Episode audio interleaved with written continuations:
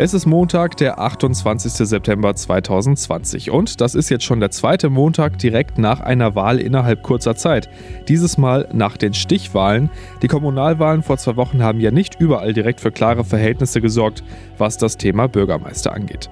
Deshalb war in vielen Städten gestern klar, wohin der Sonntagsspaziergang geht, zur Wahlurne. Wobei die Wahlbeteiligung schon deutlich unter der des ersten Wahlgangs lag. Darüber und natürlich vor allem über die Ergebnisse wie den überraschenden Sieg von CDU-Mann Stefan Keller in Düsseldorf sprechen wir jetzt hier im Aufwacher. Der Rheinische Post Aufwacher. Der Nachrichtenpodcast am Morgen mit Benjamin Meyer. Schönen guten Morgen. Und bevor wir uns in die Stichwahl stürzen, schauen wir aufs Wetter. Da ist doch mittlerweile ziemlich deutlich, in welcher Jahreszeit wir uns befinden. 13 bis 16 Grad kriegen wir heute und dabei ist es eigentlich den ganzen Tag über bewölkt und es gibt immer wieder Schauer. In der Nacht sieht es dann ganz ähnlich aus bei um die 10 Grad und auch morgen ändert sich eigentlich nicht viel. Weiter grau und regnerisch bei dann immerhin bis zu 17 Grad. Für den Mittwoch sieht es aber im Moment ganz gut aus. Da könnte es wieder etwas mehr Sonne geben. Und damit sind wir bei unserem Thema des Tages, die Stichwahlen in NRW. Da spreche ich jetzt mit meiner Kollegin Helene Pawlitzki aus dem Aufwacherteam drüber. Guten Morgen, Helene. Ja, hallo Benjamin. Bevor wir ins Detail gehen, äh, wer ist denn der große Sieger des Abends? Die CDU oder die SPD? Ja, man kann eigentlich sagen, dass beide Parteien Erfolge feiern konnten. Die SPD freut sich, dass sie Dortmund halten konnte. Da bleibt Thomas Westphal Oberbürgermeister und sie gewann die einstige CDU-Hochburg Mönchengladbach. Dort gibt es ab demnächst den jüngsten OB NRWs, der 31-jährige SPD-Kandidat Felix Heinrichs. erhielt stolze 74 Prozent der Stimmen, also wirklich ein klarer Sieg. Ansonsten konnte die CDU neben der Landeshauptstadt Düsseldorf auch in Oberhausen und Münster punkten. In beiden Städten bleiben konservative Politiker an der Stadtspitze. Und man darf natürlich nicht die Grünen vergessen. Wo haben die denn gesiegt? Unter anderem in Wuppertal, da wurde Uwe Schneidewind mit der Unterstützung von Grünen und CDU ins Amt gewählt. Bonn hat jetzt ebenfalls eine grüne Oberbürgermeisterin, Katja Dörner, die den CDU-Amtsinhaber ablöste. Und in Aachen gewann Sibylle Keupen, die keiner Partei angehört, aber für die Grünen antrat. Ähnlich ist es ja in Köln, wo die parteilose Henriette Reker die Unterstützung der Grünen und auch der CDU hatte. Auch sie wird im Amt bleiben. Bei so einer Wahl kann ja auch immer ganz gut was schiefgehen. Äh, wie sieht es denn da aus? Ist diesmal alles glatt? Naja, zumindest sind keine größeren Pannen am Sonntag bekannt geworden. In Karst gab es offenbar ähnliche Schwierigkeiten wie in Düsseldorf vor zwei Wochen. In einem Wahlbezirk wurden nicht alle Briefwahlunterlagen zugestellt, sodass einige Wähler offenbar gar nicht abstimmen konnten. Wie viele das betrifft, das war am Abend noch nicht klar. Laut Stadt wurden 170 Briefwahlzettel aus diesem Wahlbezirk nicht zurückgesandt. Aber ob das jetzt alles auf diese Panne zurückzuführen ist oder ob manche Menschen einfach keine Lust hatten zu wählen, das weiß man eben noch nicht. In Hamm hat sich ja zwischendurch mal die interessante Frage gestellt, wie man denn eigentlich wählt, wenn man in Quarantäne ist, denn dort sind die Corona-Zahlen ja aktuell sehr, sehr hoch. Die Stadt hat deswegen einen Sonderservice eingerichtet. Man konnte sich dort die Briefwahlunterlagen vorbeibringen und auch gleich wieder mitnehmen lassen, wenn man das Haus nicht verlassen konnte. Ich habe es vorhin ja schon kurz angerissen, Thema Wahlbeteiligung. Wie sah die denn aus? Die war für einen Stichwahlabend gar nicht so schlecht. In Köln lag sie um 17 Uhr bei gut 31 Prozent, in Dortmund bei gut 19 Prozent. Das ist natürlich deutlich weniger als beim ersten Wahlgang vor zwei Wochen, aber in vielen Fällen immer noch mehr als bei der letzten Stichwahl. Das ist doch auch schon was. Vielen Dank, Helene. Gerne. Schönen Tag noch. Wir haben ja schon kurz drüber gesprochen. Düsseldorf hat einen neuen Oberbürgermeister und das kam dann doch relativ überraschend. Thomas Geisel von der SPD ist raus und CDU-Mann Stefan Keller ist der Neue im Amt. Arne Lieb, verantwortlicher Redakteur für Kommunalpolitik und stellvertretender Chefredakteur der Lokalredaktion Düsseldorf, fasst die Ereignisse aus Düsseldorf nochmal für uns zusammen. Die Düsseldorfer wollen ein neues Gesicht an der Spitze des Rathauses. Sie haben sich bei der Stichwahl mit deutlicher Mehrheit für Stefan Keller entschieden, den Herausforderer von der CDU und damit Thomas Geisel abgewählt von der SPD, der seit 2014 Oberbürgermeister gewesen war. Und das Ergebnis war so deutlich, dass Geisel am Abend schon eine Dreiviertelstunde nach Beginn der Auszählung bei der SPD-Wahlparty auftrat und Keller gratulierte und sagte, er blickt zurück auf sechs tolle Jahre und meint, er hat viel für Düsseldorf erreicht, hat dann aber auch eingestanden, dass das deutlich deutlich war und hat Keller alles Gute gewünscht. Und Stefan Keller, der hat sehr gestrahlt am Abend, ähm, ist von seinen Parteifreunden mit langen Klatschen gefeiert worden und hat sich vorgenommen, hier eine Menge anders zu machen. Vor allen Dingen das Thema Verkehr hatte ja den Wahlkampf geprägt. Keller hat gesagt, er will den Mittelweg finden äh, zwischen einer Politik, die die klimafreundlichen Alternativen zum Auto fördert, aber auch einer Politik, die Autofahrer nicht, so sagt er, mit Verboten belegt. Und das muss er jetzt beweisen, dass er das kann. Und sehr spannend wird jetzt als nächstes, welche Koalition es im Stadtrat gibt. Die Zeichen stehen ziemlich stark auf Schwarz-Grün.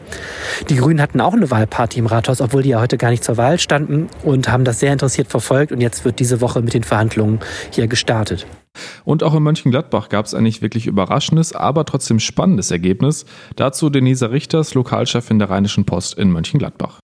Mönchengladbach hat den jüngsten Oberbürgermeister aller Zeiten. Der 31-jährige Sozialdemokrat Felix Heinrichs gewann in der Stichwahl mit 74 Prozent der Stimmen. Sein Mitbewerber von der CDU, der Landtagsabgeordnete Frank Boss, landete mit 26 Prozent weit abgeschlagen auf den zweiten Platz. Heinrichs war als Favorit in die zweite Runde der OB-Wahl gegangen und hatte seinen Vorsprung noch weiter ausgebaut. Allerdings war die Wahlbeteiligung mit nur knapp 34 Prozent sehr niedrig. Spannend wird nun, mit welcher Mehrheit im Stadtrat Heinrichs das Rathaus führen wird. Rechnerisch möglich sind die Fortsetzung der GroKo, eine Ampel Rot-Grün-Rot, aber auch Schwarz-Grün. Die Sondierungsgespräche sollen in den nächsten Tagen beginnen. Alles weitere und viele Analysen zu den Stichwahlen gestern lest ihr in der Rheinischen Post und natürlich bei rponline.de. Traurige Nachricht gestern. Wolfgang Clement, ehemaliger SPD-Politiker, Wirtschaftsminister und von 1998 bis 2002 Ministerpräsident von NRW, ist im Alter von 80 Jahren zu Hause in Bonn verstorben. Auch der aktuelle NRW-Ministerpräsident Armin Laschet von der CDU hat sich gestern dazu geäußert. Wolfgang Clement machte immer Tempo setzte immer neue Impulse, war von einer Dynamik angetrieben, die andere mitgerissen hat. Ein Nachruf auf Wolfgang Clement lest ihr auch bei RP Online. Die Bundesgesellschaft für Endlagerung stellt heute Vormittag in Berlin einen Bericht mit Regionen vor, die nach geologischen Kriterien für ein Atommüllendlager grundsätzlich in Frage kommen könnten. Bei dem Thema fällt vielen wahrscheinlich direkt auch Gorleben in Niedersachsen ein. Der Salzstock dort soll aber wohl komplett aus dem Rennen sein.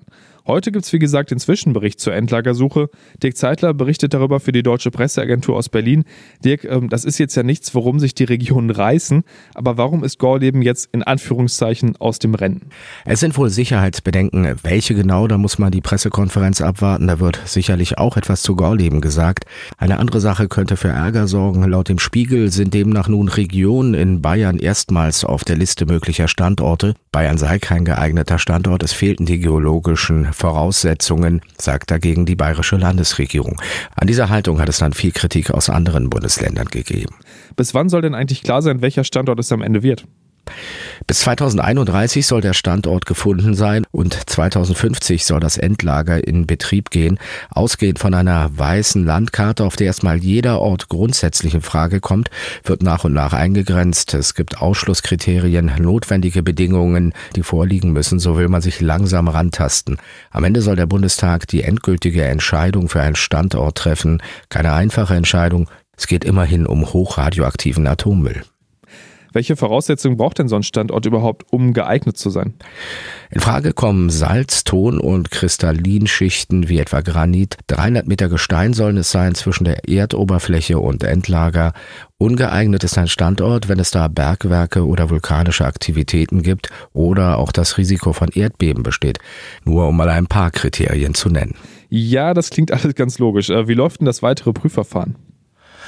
In der ersten Phase werden nur Daten ausgewertet, die man schon hat. In der zweiten Phase wird an möglichen Standorten dann auch gebohrt und gemessen. Dabei werden weitere Regionen ausgeschlossen. In einer dritten Phase werden dann Erkundungsbergwerke gebaut, um noch gründlicher zu prüfen, welches denn der beste Ort sein könnte. Vielen Dank, Dirk. Und damit der Blick nach Düsseldorf. Was da aktuell wichtig ist, das weiß Alina Lietz aus den Antenne Düsseldorf Nachrichten. Guten Morgen, Alina. Guten Morgen, Benjamin. Wir sprechen heute natürlich auch den ganzen Morgen über die Hintergründe und Reaktionen zur Oberbürgermeisterstichwahl hier in Düsseldorf. Du hast es ja bereits erwähnt. Dann geht es um die Warnstreiks im öffentlichen Nahverkehr. Da machen auch die Mitarbeiter der Rheinbahn mit. Und dann gibt es wahrscheinlich ein dickes Minus in der Stadtkasse wegen Corona. Und wir sprechen auch noch über die Fortuna. Die hat am Wochenende ihren ersten Saisonsieg geholt. Morgen fahren weder Busse noch Bahnen in Düsseldorf. Die Mitarbeiter der Rheinbahn streiken, und zwar den ganzen Tag. In Düsseldorf fährt nichts, egal ob Straßenbahn, U-Bahn oder Bus. Los geht der Warnstreik um 3 Uhr und soll 24 Stunden dauern. Anders als sonst gibt es keinen Sonderfahrplan für einzelne Linien wegen der Corona-Pandemie, sagt die Rheinbahn. Auch die Kundencenter bleiben morgen geschlossen. Zum Warnstreik aufgerufen hat die Gewerkschaft Verdi. In ganz Deutschland sollen am Dienstag Mitarbeiter im öffentlichen Nahverkehr streiken. Verdi will so den Druck auf die Arbeitgeber erhöhen, einem bundesweiten Tarifvertrag zuzustimmen. Die Corona-Pandemie sorgt in der Düsseldorfer Stadtkasse wohl für ein Minus von fast 500 Millionen Euro. Das geht aus der aktuellen Prognose hervor, die die Stadtkämmerin heute Nachmittag im Rathaus vorlegen wird. Hauptgrund ist, dass die Unternehmen unserer Stadt wahrscheinlich ein Drittel weniger Steuern zahlen werden als ursprünglich geplant. Dazu Antenne Düsseldorf-Reporter Dennis Grollmann. Seit April bricht die Gewerbesteuer kontinuierlich ein. Die Firmen verdienen wegen Corona deutlich weniger und zahlen dementsprechend weniger Abgaben an die Stadt. Das betrifft neben der freien Wirtschaft auch die städtischen Tochterunternehmen wie die Rheinbahn, Messe oder Flughafen. Eigentlich hatte die Stadt in diesem Jahr sogar einen kleinen Gewinn einfahren wollen. Jetzt ist sie wegen Corona in die roten Zahlen gerutscht. Die Kämmerin musste alleine bis zum Sommer schon Kredite von 340 Millionen Euro aufnehmen. Die Fortuna hat am Wochenende den ersten Saisonsieg geholt. Gegen Würzburg spielte die Fortuna 1 zu 0. Zum ersten Mal seit der Corona-Pandemie waren wieder Zuschauer in der Arena. Außerdem bekommt die Fortuna einen neuen Vorstand, Klaus Allofs. Das hat die Fortuna am Samstag bekannt gegeben. Allofs soll sich um die Bereiche Sport, Entwicklung und Kommunikation kümmern. Mehr Nachrichten und Infos gibt es auf antennedüsseldorf.de, auf unserer Facebook-Seite und in der Antenne Düsseldorf Instagram Story und natürlich auch immer um halb bei uns im Radio. Vielen Dank, Alina. Schauen wir auf das, was heute noch spannend wird. Und da geht es zum einen um den Posten, den aktuell noch Annegret Kramp-Karrenbauer innehat. Die CDU-Chefin will heute mit den drei Bewerbern für ihre Nachfolge den Zeitplan bis zum Wahlparteitag Anfang Dezember abstecken. NRW-Ministerpräsident Armin Laschet, Ex-Unionsfraktionschef Friedrich Merz und der Außenpolitiker Norbert Röttgen werden am Mittag in der Parteizentrale in Berlin erwartet. Das CDU-Präsidium berät schon heute Vormittag. Die EU und Großbritannien streiten weiter über den Brexit. Heute geht es in den sogenannten gemeinsamen Ausschuss. Das ist ein Gremium zur Schlichtung von Streitigkeiten. Die EU wirft Großbritannien vor, mit seinem Binnenmarktgesetz gegen wesentliche Teile des 2019 vereinbarten und inzwischen ja gültigen Austrittsabkommens zu verstoßen. Nach jahrelangen vergeblichen Ermittlungen der Polizei zu einer rechtsextremen Anschlagsserie in Berlin-Neukölln sind die Fälle noch einmal aufgerollt worden und heute Vormittag wird der Bericht dazu veröffentlicht. Der Berliner Innensenator Andreas Geisel von der SPD und die Polizei stellen das Ergebnis der Untersuchung im Innenausschuss des Berliner Abgeordnetenhauses vor. Die Ermittlungseinheit, die die Serie mutmaßlich rechtsextremer Brandstiftungen aufklären sollte, war nach Spiegelinformationen über Jahre unterbesetzt. Und das war der Rheinische Post Aufwacher vom 28. September 2020. Mehr Nachrichten gibt es dann heute Nachmittag in unserem Aufwacher News Update. Und schaut doch mal auf rponline.de slash abo-aufwacher vorbei. Da haben wir ein Angebot für RP Plus für euch. 34,99 Euro zahlt ihr dafür ein Jahresabo, also weniger als 3 Euro monatlich. Damit könnt ihr dann nicht nur alle RP Plus Artikel lesen, sondern unterstützt auch diesen Podcast, der natürlich kostenlos bleibt. Die Recherche kostet aber trotzdem Geld. Und ihr könnt monatlich kündigen. Alle Infos, wie gesagt, auf rponline.de slash abo-aufwacher. Vielen Dank und einen schönen Montag noch. Mehr bei uns im Netz www.rp-online.de